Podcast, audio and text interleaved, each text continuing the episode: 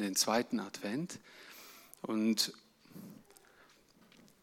als ich letzte Woche mit diesen Geistesfrüchten fertig war, diesen sechs Geistesfrüchten, war ich richtig geschafft. Kenne ich nicht. Das läuft bei mir nur da im Kopf ab. Ich bin einfach nicht geschaffen für so einen Haufen Punkte. Ähm, da hätte ich bei der Geduld wahrscheinlich ruhig ein bisschen vorwärts machen können, weil ich habe dieses Thema heute Morgen gewählt, Harre des Herrn. Und ein Psalmwort Davids ist das, der genau mit diesem Satz endet. Harre des Herrn, sei getrost und unverzagt und harre des Herrn.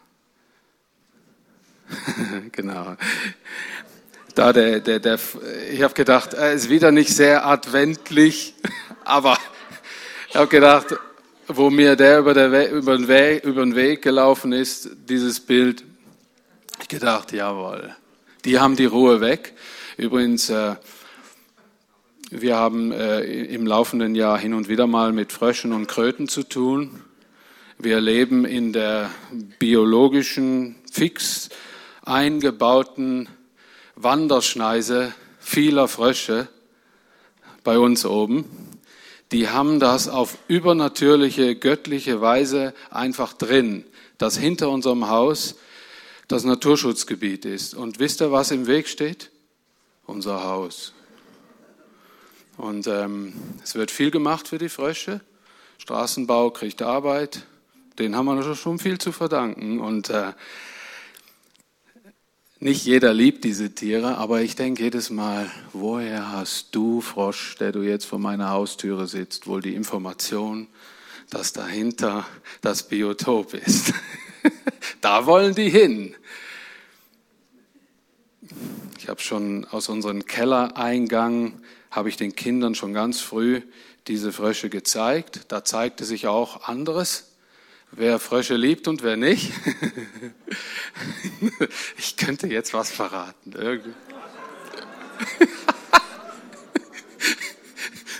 Unser kleinster Sohn ist der größte, körperlich. Also nicht der höchste, der größte. Wenn ihr euch den vom Hals halten wollt, müsst ihr, einen Frosch mitnehmen. Denke immer, wow. Aber das wollen wir ja nicht machen. Wir wollen keine Ängste schüren und Phobien füttern und so Zeug. Aber was habe ich schon Tränen gelacht.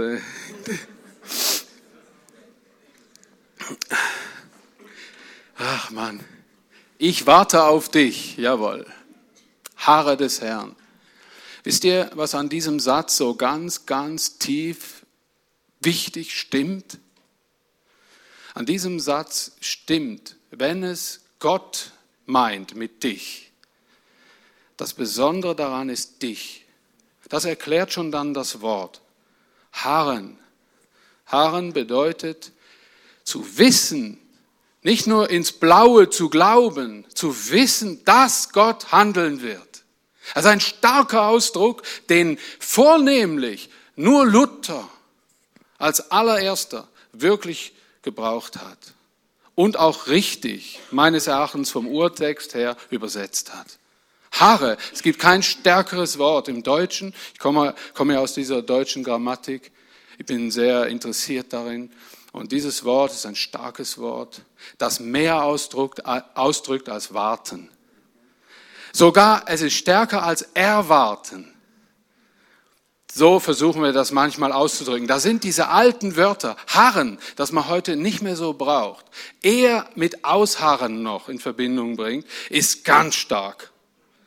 Und drum habe ich auch nicht die gute Nachricht gewählt als Bibel, sondern die Lutherbibel und habe diesen Psalm 27 aus der Lutherbibel gewählt. Sogar alle revidierten Luther Übersetzungen, das ist jetzt ein bisschen Bibelkunde, die haben dieses Wort nie ersetzt.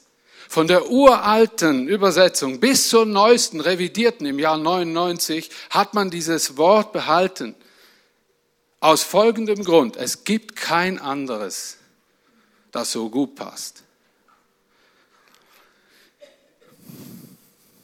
Äh, ich gebe euch ein Beispiel. Die gute Nachricht sagt Folgendes, den genau gleichen Vers, den letzten Vers vom 27. Psalm, die sagt, vertrau auf den Herrn, sei stark und fasse Mut, vertrau auf den Herrn. Wisst ihr, Harren ist mehr als Vertrauen.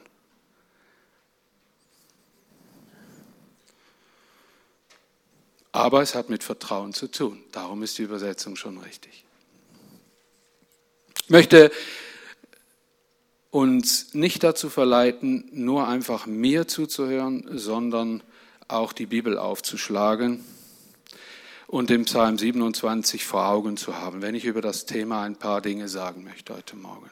Wenn ihr eine Bibel dabei habt, dann schlagt sie auf. Sucht euer App oder was auch immer Schlagt sie auf. Lest mit oder merkt es euch. Von David. Der Herr ist mein Licht und mein Heil. Vor wem sollte ich mich fürchten? So fängt dieser Psalm 27 an. Der Herr ist meines Lebens Kraft. Vor wem sollte mir grauen? Wisst ihr, was David damit sagt? Furcht und Grauen sind existent in meinem Leben, sagt David damit. Aber in meinem tiefsten Inneren weiß ich, dass sich Gott in diesen Stunden der Furcht und des Grauens für mich einsetzen wird. Und darum beendet er den Psalm 27 mit, harre, ich harre des Herrn. Ich weiß, dass der Herr handeln will wird. Und wisst ihr, das war nicht einfach so ein Musikus, der sich hin und wieder am Wochenende mal in die Wiese gesetzt hat und die Harfe gezupft hat. Wisst ihr, was David war? Bis zuletzt ein Kriegsmann. David war ein Kriegsmann. In seiner Zeit hatte er das Volk, sein Land zu verteidigen. Er kam schon ganz speziell in dieses Talent hinein. Als kleiner Junge merkte er schon, dass Gott ihm spezielle Fähigkeiten gegeben hatte, Mut zu haben, zu vertrauen, dass er hilft. Könnt ihr euch daran erinnern an David und Goliath? So fing seine Karriere an. Als guter Feldmarschall. Die fing mit einer, mit, mit ein paar Steinen und einer Schleuder an. Und was was es ausgemacht hat, war nicht die Schleuder, die er gegen den Riesen Goliath erhob und schwang, sondern der Glaube, dass Gott ihm beistehen wird und dass er treffen wird. Und wisst ihr, wenn jemand, solch ein Mensch, sowas schreibt, dann ist das, dann nennt man das, so ganz schlau ausgedrückt, Authentizität dem nimmt man das ab. Das ist eine Echtheit ganz tief drin. Der schreibt nicht nur irgendwas, weil es sich reimt. Finde ich stark, finde ich ganz stark. Wann haben wir zuletzt die Bibel so gelesen? Mir sagen die Psalmen ganz stark etwas, die David geschrieben hat, weil ich von ihm am meisten lesen kann. Von den anderen Psalmdichtern, die es auch gibt, kann ich wenig lesen aber von David schon und weiß, aus welcher Situation heraus er so Sachen schreibt. Er schreibt auch in Situationen des Versagens hat er Psalmen gedichtet. Und zwar nicht wenige. Und ich finde das so stark, dass er sagt, vor wem sollte ich mich fürchten? ist er, er musste sich nicht künstlich beruhigen. Ich weiß nicht, wie das ist. Wenn man weiß, morgen ziehe ich in eine Schlacht und ich weiß nicht, ob es einen Abend geben wird bei mir. Das denke ich jedes Mal bei so Filmen, wo das Mittelalter so dargestellt wird. Da habe ich gesagt, wow, ist das cool, lebe ich nicht in der Zeit. Boah, du, denke ich mir, und das war wirklich da hier. Nee, du.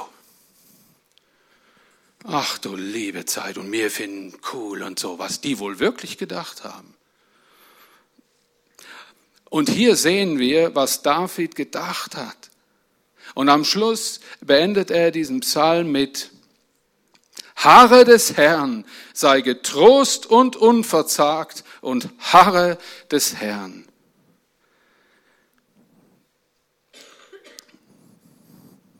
Möchte diesen Psalm eben ganz bewusst so in unsere Mitte äh, legen, wie man das so, so ausdrückt. Die Anbetung eines großen Hauptmannes, der ständigen Krieg hatte, Anfeindungen und Gewalt ausgesetzt war.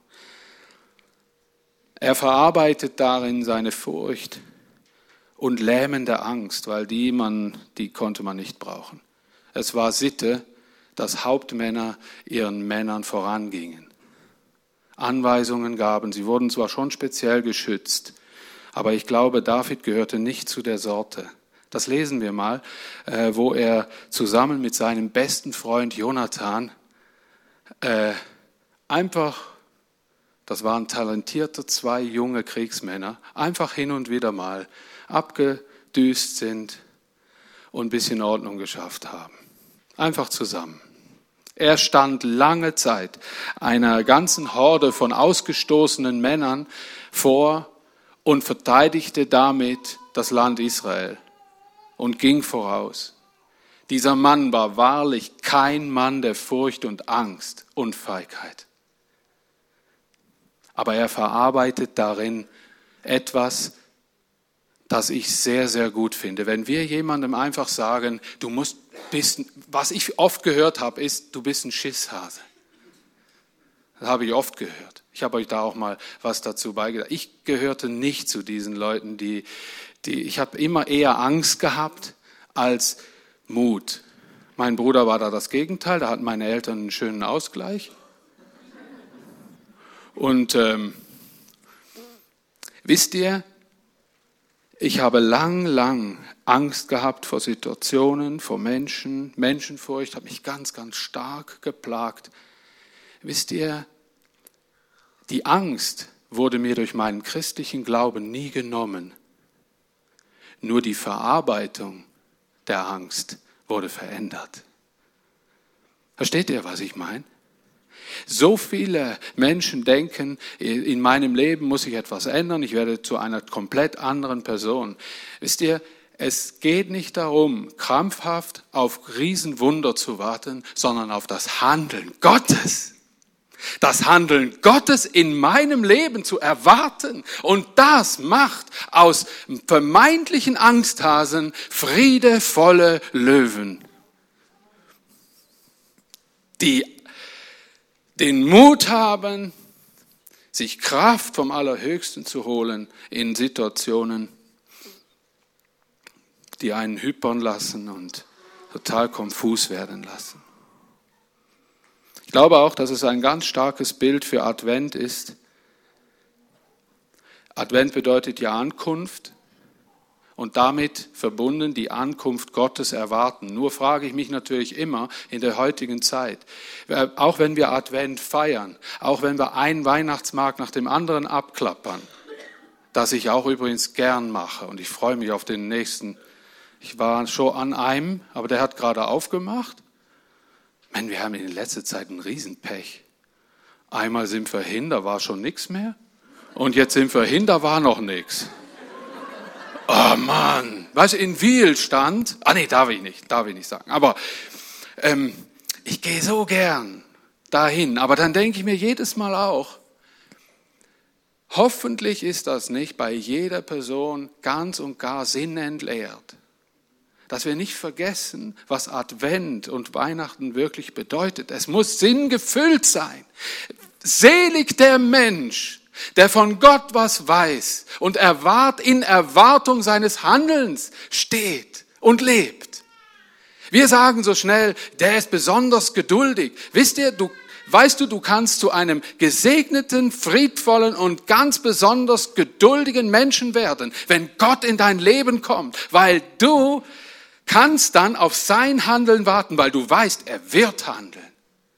Ein Mensch, der sagt, ich harre des Herrn, was so, so altmodisch tönt, der weiß, von was er spricht, weil er weiß, dass Gott handeln wird. Ausharren ist nicht des Menschen liebstes Ding. Wir wollen lieber anpacken, verändern, reflektieren, Einfluss nehmen. Wisst ihr, Ausharren wird gern verwechselt mit nichts tun, passiv bleiben, sich alles gefallen lassen. Und das ist nicht damit gemeint. Ich erinnere an David, muss ich jetzt nicht mehr erklären. Es ist eine tief begründete Geduld, dass Gott handeln wird. Ich werde das noch oft sagen. Zeichen für Advent. Glaube, dass nicht ich, sondern dass Gott handelt. Ich bin, äh, ich laufe jeden Tag so eine gewisse Runde durch den Wald und habe Zeit und kann nachdenken. Und äh, da habe ich über Harren nachgedacht, über Harren, Harren, Ausharren. Und dann habe ich mir, dann versuche ich mir immer selber einen Spruch zu kreieren. Wie würde ich das umschreiben? Und dann kam mir etwas, Harren ist die aktivste Form passiver Erwartung. Cool, oder? Das ist mein Spruch. ich will das umschreiben, ich will das verstehen und auch umsetzen können.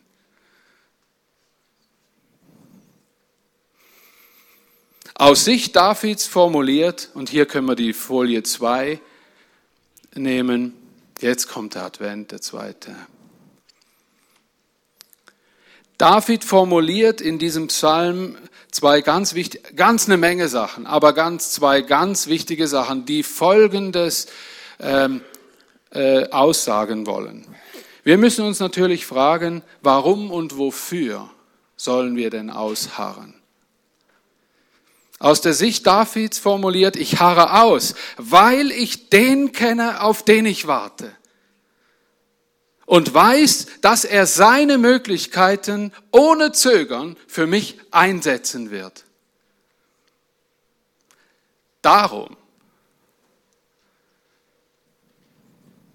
In Vers 1 wird uns so vor Augen gestellt, ich harre aus, weil ich meinen Gott kenne. Er schrieb da, Gott ist mein Licht und mein Heil. Er machte Aussagen. Gott ist mein Licht und mein Heil. Dunkle, unsicht, undurchsichtige, unvorhersehbare, unheilvolle Situationen, die gibt's. Aber der Herr ist mein Licht und mein Heil. Darum harre ich auf ihn. Der erste Grund. Darum weil er mein Licht ist und mein Heil.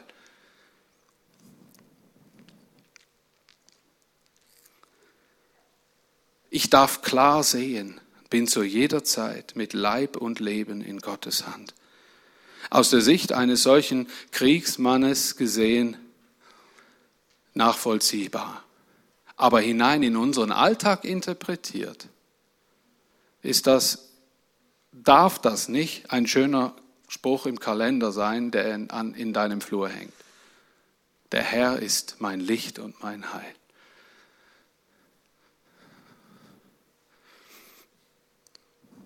Da sind kräfteraubende Ängste. Da sagt David, Gott gibt mir Kraft und Zuspruch, egal wer mich schlecht macht, grob und minderwertig behandelt. Wertspendende Wahrheit Gottes ist eine Kraftquelle, die meinen Selbstwert erhält. Wisst ihr, was ich auch noch entdeckt habe, es war nicht oder es ist nicht immer besonders mutmachend, äh, wenn ein Kriegsheer weiß, dass ihr Kommandant Angst hat.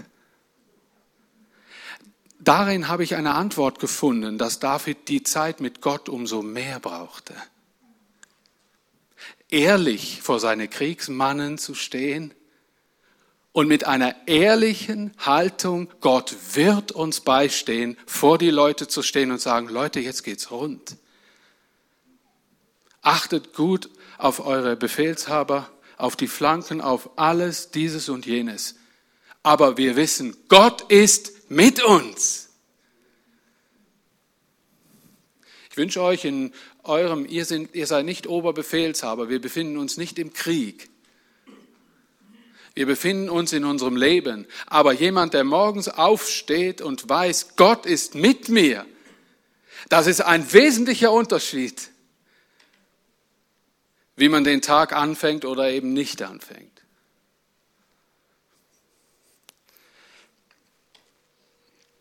Er ist meine Kraftquelle. Er gibt mir Kraft und Zuspruch. Ich glaube, dass es auch manchmal einfach Zeiten braucht, wo man spürt, jetzt hat Gott zu mir persönlich gesprochen. Es gibt Zeiten, die, die leben wir vor Gott aus und er stärkt unsere Herzen, weil es nicht sehr erbaulich wäre, immer und überall Menschen mit hinein in unsere tiefsten Schwächen zu nehmen. Ich mache diese Sache ein wenig zu oft und zu viel. Ich spüre manchmal, dass es gut wäre, wenn ich nebst dem, dass ich mit Gott meine Tiefen ausdiskutiere, ausbete, ausbespreche, dass es mir gut täte, da wenigstens davon meiner Frau zu berichten und sie Anteil nehmen zu lassen. Aber es gibt Zeiten, in denen du ganz allein mit Gott solche Dinge ausleben, ausfeiten, ausdiskutieren, ausbeten solltest, damit du in diese Intimität hineinfindest und auch erleben kannst, wie Gott dir da beistehen kann und dein Herz stärkt. Ich habe sowohl als auch erlebt, ich habe oft schon Hilfe bei Menschen gesucht und habe gemerkt, das ist schön, aber habe dann oft den Fehler begangen, die als Ersatzhilfe anzuschauen. Ich glaube, dass sowohl als auch wichtig ist, mit Gott in diesen Stunden, in diesen Situationen zu sein, aber auch mit Menschen. Aber nicht das eine vom anderen abzugrenzen. Es gibt beides. Ich harre aus, weil ich meinen Gott kenne. Weil er wusste, Gott ist mein Licht und mein Heil. Weil er wusste, Gott ist meines Lebens Kraft, meine Hoffnung. In Vers 5 sind weitere Gründe beschrieben. Ich habe sie in einem Satz versucht auszudrücken und ich glaube, ja, das ist da erwähnt. Ich harre aus, weil er alle seine Möglichkeiten für mich einsetzen wird. Oder? Ach, wenn mir öfter mal bewusst wäre, was Gott für Möglichkeiten hat. Ich hätte den Mut, mal mehr abzuwarten, was er sich jetzt überlegt hat, wie er seine Möglichkeiten jetzt für mich einsetzen wird. Ich hätte mehr Mut. Auf welche Weise sich Gott für uns einsetzt, widerspricht dem menschlichen Denken oft sehr. Gott gab David, und da wird Folgendes beschrieben. Da möchte ich die Bibel, diesen Psalm zitieren in Vers 5. Da äh, beschreibt David etwas ganz Interessantes in Vers 5. Psalm 27, Vers 5. Denn er deckt mich in seiner Hütte zur bösen Zeit. Und dann, er birgt mich im Schutz seines Zeltes. Ist ja dasselbe, denken wir, oder? Und dann, er erhöht mich auf einen Felsen. Wisst ihr, dass das alles Bilder sind für Situationen, wie David Gott erlebt. Wie David erlebt, dass Gott seine Möglichkeiten, Gottes Möglichkeiten für ihn einsetzt. Er beschreibt eigentlich bildlich drei Plätze. Hütte, Zelt und Felsen. Und vielleicht hilft uns das zu erkennen, wie Gott in unserem Leben auch handeln möchte. Gott gab David Deckung, Geborgenheit und Übersicht. Deckung, Geborgenheit und Übersicht. Denn er deckt mich in seiner Hütte zur bösen Zeit. Hütte stand damals aus der Sicht Davids jetzt für in seiner Hütte für den Tempelbesuch. seine Hütte war der Tempel gemeint. Die Gemeinde ist ein geschützter Ort, an dem uns unser gemeinsamer Glaube verbindet, aber auch göttliche Deckung vor feindlichen Angriffen darstellt. Ein Ort der Ausrüstung und Oase der Kraft. Ich glaube, die Gemeinde, dieser Ort im kleinen Kreis wie im großen Kreis, ist ein gottgewollter Ort, in dem er uns genau diese Dinge schenken will und Deckung geben möchte. Ein geschützter Ort. Und dann schreibt er auch, er birgt mich im Schutz seines Zeltes. Zelt steht für den Schutzort im Alltag. Wisst ihr, wenn wir unterwegs sind in unserem Leben, wenn wir niemanden links und rechts neben uns haben, unser gewohntes Umfeld oder alleine unterwegs sind, weiß, äh, Zelt steht für mobiler Ort, oder? Im Schutz seines Zeltes geborgen sein. Ich könnte euch aus meinem Alltag so viele Situationen erzählen, da geht mir genauso. Es gibt, wenn ich unterwegs bin in meinem Leben, darf ich oft, weil ich weiß, Gott hat auch eine mobile Hütte, ein Zelt. Ich bin immer ich kann immer in ein Zelt kriechen unter den Schutz Gottes. Ich kann immer bivakieren, eine Insel schaffen und sagen, Herr, mitten in dem Trubel, ich empfange vor dir jetzt das, was wirklich Sache ist. Ich ermutige euch darum, solche Inseln zu nutzen und zu schaffen in eurem Alltag. Ich ermutige euch. Der Schutz seines Zeltes ist nicht, den kann man gar nicht überbewerten. Andere Ausleger meinen vielleicht, das sei irgend, hätte irgendwas mit der Stiftshütte zu tun. Ist eigentlich auch egal, ob das stimmt oder nicht. Das war ja nichts anderes als ein mobiles Zelt, das mit dem Volk unterwegs war. Stimmt ja auch. Wie auch immer. Er birgt mich im Schutz seines Zeltes, sind Kraftorte der Gemeinschaft mit Gott im Alltag. Und er erhöht mich auf einen Felsen. Das finde ich sensationell. Wisst ihr, das kommt aus, diesem, aus dieser Kriegserfahrung Davids.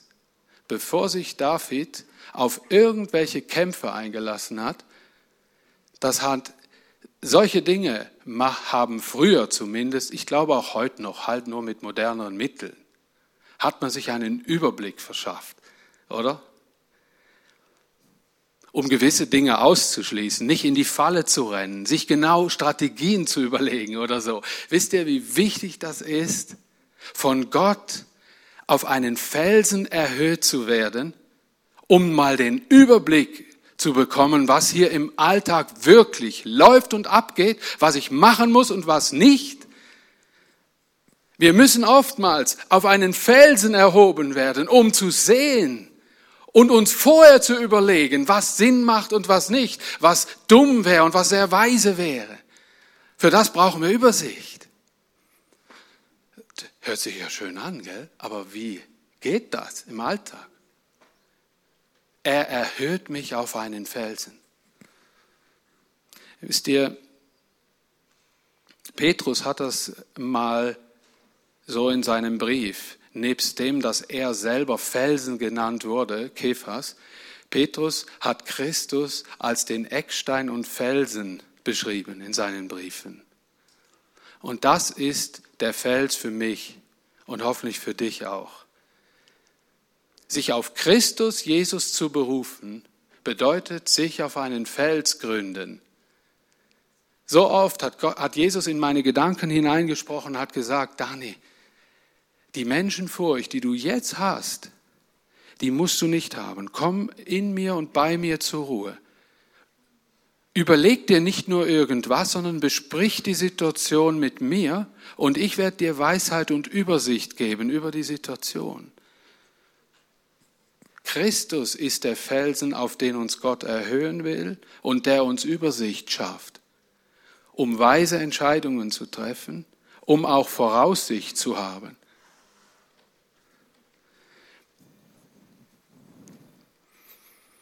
Ich war immer froh, sehr froh, wenn mir Männer und Frauen Gottes, von denen ich ja sehr viel gehört habe. Ich war sehr viel in Versammlungen in meinem Leben. Schon sehr jung habe ich Wort Gottes gehört. Aber wisst ihr was? Für diesen Part war ich nie zu jung, mir das anzuhören. Weil ich saß oft in meinem Stuhl und habe mir gesagt, klar, ich will die Welt verändern und ich werde sie verändern. Ich habe Pläne. Aber wusste ganz genau, wenn dieser Gott nicht mit mir geht, werde ich überhaupt nichts verändern, dann wird die Welt mich verändern. Weil ich den Leuten das abgenommen habe, die gesagt haben, du brauchst diesen Felsen, dass Gott dir zeigen kann, über dich persönlich, Offenbarungen schenken kann. Wisst ihr, wie oft kam mir Gott zu Hilfe und hat mir gesagt, Dani, orientier dich nicht an deiner äußeren Schönheit. Es gibt so viele Themen, die würden dir sofort helfen, mit deinem Leben besser zurechtzukommen, weil er kennt ganz genau deine Gedanken. Er weiß, warum du schlechte Laune hast. Vielleicht nicht mal dein Ehepartner. Er weiß, was dich um, umhertreibt. Er weiß, warum du dieses und jenes, was dich drückt. Er weiß es. Er weiß genau warum. Aber ich weiß auch etwas. Wenn Christus uns mitten im Alltag wieder auf eine andere Ebene erhebt, werden solche Dinge weg sein. Ich habe das schon so oft erlebt. Ich habe plötzlich gemerkt, plötzlich das Wesentliche erkannt. Und, und, und ich, ich finde das so schade, dass das immer nur so Begebenheiten sind und dass das nicht ein Dauerzustand ist. Schade. Ich wäre schön, ich könnte hier stehen und würde euch sagen, wisst ihr was, wir krabbeln mal alle zusammen auf dem Felsen und da oben bleiben wir. Wir werden die Dinge immer richtig sehen. Wir werden nie mehr Mühe mit uns selber haben. Wir können plötzlich Prioritäten setzen. Wir wissen sowieso, für das lohnt sich zu leben. Für das nicht, lasse ich sein. Aber nein. So ist es nicht. Das stimmt einfach nicht. Damit wir ausharren können, brauchen wir die Perspektive Gottes, einen Aussichtspunkt, an dem uns Gott Zusammenhänge und Zukunftsperspektiven zeigen kann. Ich habe in, in einer Bibellese vor, weiß nicht, wie lange das her ist, habe ich mal gelesen, das kommt aus Südafrika. Südafrika. Lass mich langsamer gehen, Herr, Herr, betete da jemand. Entlaste das eilige Schlagen meines Herzens durch das Stillwerden meiner Seele. Lass meine hastigen Schritte stetiger werden mit dem Blick auf den weiten Horizont der Ewigkeit. Lehre mich die Kunst des freien Augenblicks. Schön. Spurgeon sagte einst, Geduld ist besser als Weisheit. Ein Gramm Geduld gilt so viel wie ein Pfund Verstand. Alle Menschen loben die Geduld, aber nur sehr wenige üben sie aus. Und ich bin nicht dafür, einfach nur zu sagen, du solltest geduldiger werden. Wisst ihr, wann ein Mensch sich konkret nicht zur Geduld entscheiden muss und sich zwingen muss, geduldig zu sein, wenn er nur dann, wenn er auf etwas wartet, wo er weiß, es lohnt sich zu warten. Da ist ein Gott, der seine Versprechen hält. Da ist jemand, der alle Möglichkeiten für mich einsetzen wird. Und dann wandelt sich Geduld in Ausharren. Da liegt das Geheimnis. Lasst uns mehr tun, als uns in Geduld und Gottvertrauen üben. Lasst uns auf den Herrn harren, denn er ist unser Licht und Heil. Er ist unsere Kraft und unser Zuspruch. Er ist unsere Deckung im Kreise der Gemeinde. Das ist übrigens der Grund, dass du jemandem auch mal sagen könntest, was findest du eigentlich an dieser frommen Kirche, die um halb zehn äh, aus irgendwelchen erfindlichen Gründen hier in die Gemeinde läuft? Oftmals können wir darauf nicht eine große Antwort geben. Wir können eigentlich nur sagen, da feiern wir gemeinsam etwas, das uns auch verbindet, nämlich unseren gemeinsamen Glauben an Jesus Christus. Und mal ganz profan ausgedrückt, es tut mir einfach gut. Wisst ihr was? Manchmal sind die einfachsten Antworten die ersten Gesprächsaufhänger. Je länger wir auf die dollsten Sätze warten, umso weniger werden wir sagen. Ja, so ist das. Und ich empfinde, wisst ihr wie oft, und dazu zählte der heutige Morgen auch, ich kam die Treppe hochgeschlichen um vor halb neun. Bin heute mal gelaufen, war richtig schön. Und es ist ein Mysterium. Aber ich war mir so unsicher über diese Thematik heute Morgen und über das, was Gott reden will und was nicht. Dann kam ich die Treppe hoch und ich habe, und das geht mir oft so, fast immer, nicht immer, sonst wäre es eine Lüge. Ich merke, wie ich in die Deckung Gottes komme, wenn ich hier hinkomme. Das ist ein gutes Zeichen. Ich kenne den Moment gar nicht mehr wo mich jemand hier reintreiben muss und ich mir, mich ständig nur unwohl fühle. Gott sei Dank. Es hatte auch andere Situationen in meinem Leben, da ging es mir so, da musste ich mich zwingen. Und ich wünsche jedem Menschen, dem es genauso geht, dass es ihm nicht mehr lang so geht. Ich wünsche das jedem Menschen. Weil unter die Deckung Gottes zu kommen, und dabei seine Glaubensgeschwister zu meinen, ist ein wunderbares Kompliment an den ewigen Gott. Vieles ist nicht so rund gelaufen, auch dieses Jahr. Es waren viele Dinge, da sind wir durch Missverstände aneinander geraten, haben uns verletzt. Aber weißt du, was Deck unter die Deckung kommen, unter die Deckung Gottes zu kommen, heißt, gemeinsam diesen barmherzigen Gott zu ehren. Da sind Fehler passiert, okay. Gott wird das wieder befrieden. Er wird uns helfen dabei. Aber ich komme nicht aus diesem Grund hierhin, weil ich es mit jedem nicht verscherzt habe, sondern ich komme hier hin, weil ich hier die Deckung Gottes spüre. Und wenn David sowas geschrieben hat, dann kann ich dem nachvollziehen. Das kenne ich auch hier. Da muss ich kein Kriegsmann sein. So schön. Er schenkt uns Geborgenheit auf all unseren Alltagswegen und er schenkt uns Übersicht und führt uns auf einen göttlichen Felsen. Amen. Und die letzte Folie ist der Segen. Ich möchte bitten, dass die Lobpreisgruppe schon kommt. Das wäre schön. Ich habe diesen Weihnacht, ich möchte das so sagen, es ist äh, aus dem Jesaja-Buch, aus dem Jesaja 40, Vers 28 bis 31, eine der ältesten Schriftrollen. Da möchte ich euch segnen mit diesem Vers, diesen Versen. Der Herr, der ewige Gott, der die Enden der Erde geschaffen hat, wird nicht müde und matt. Niemals. Sein Verstand ist unausforschlich. Und dann, die auf den Herrn harren, kriegen neue Kraft.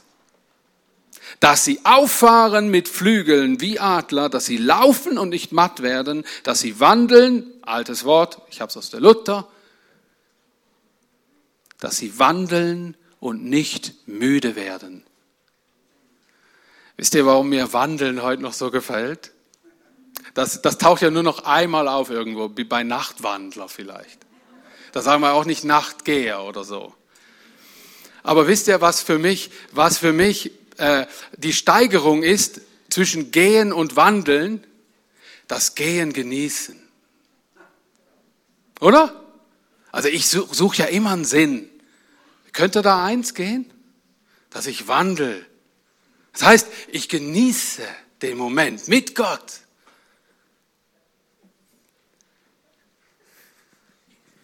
Ah, da könnte ich jetzt weiter predigen, das ist so schön.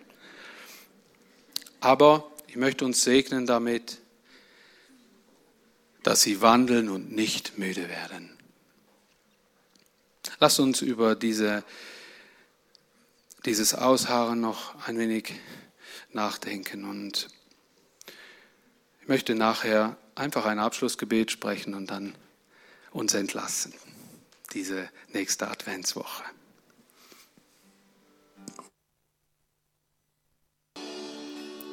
Kraft schenkst, dass du jedem Herz genau das schenkst, was dieser König David, dieser Kriegsmann in einem Psalm beschrieben hat. Harre meine Seele, harre des Herrn.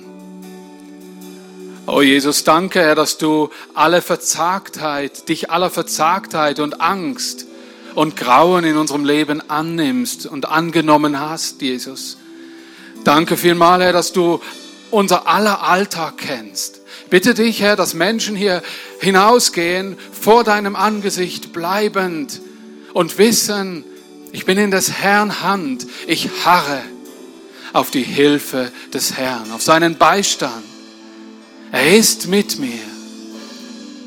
Oh Jesus, danke, dass du uns aus dem bloßen Warten herausnimmst und dass du uns zeigst, was Harren heißt, Harren auf den Herrn.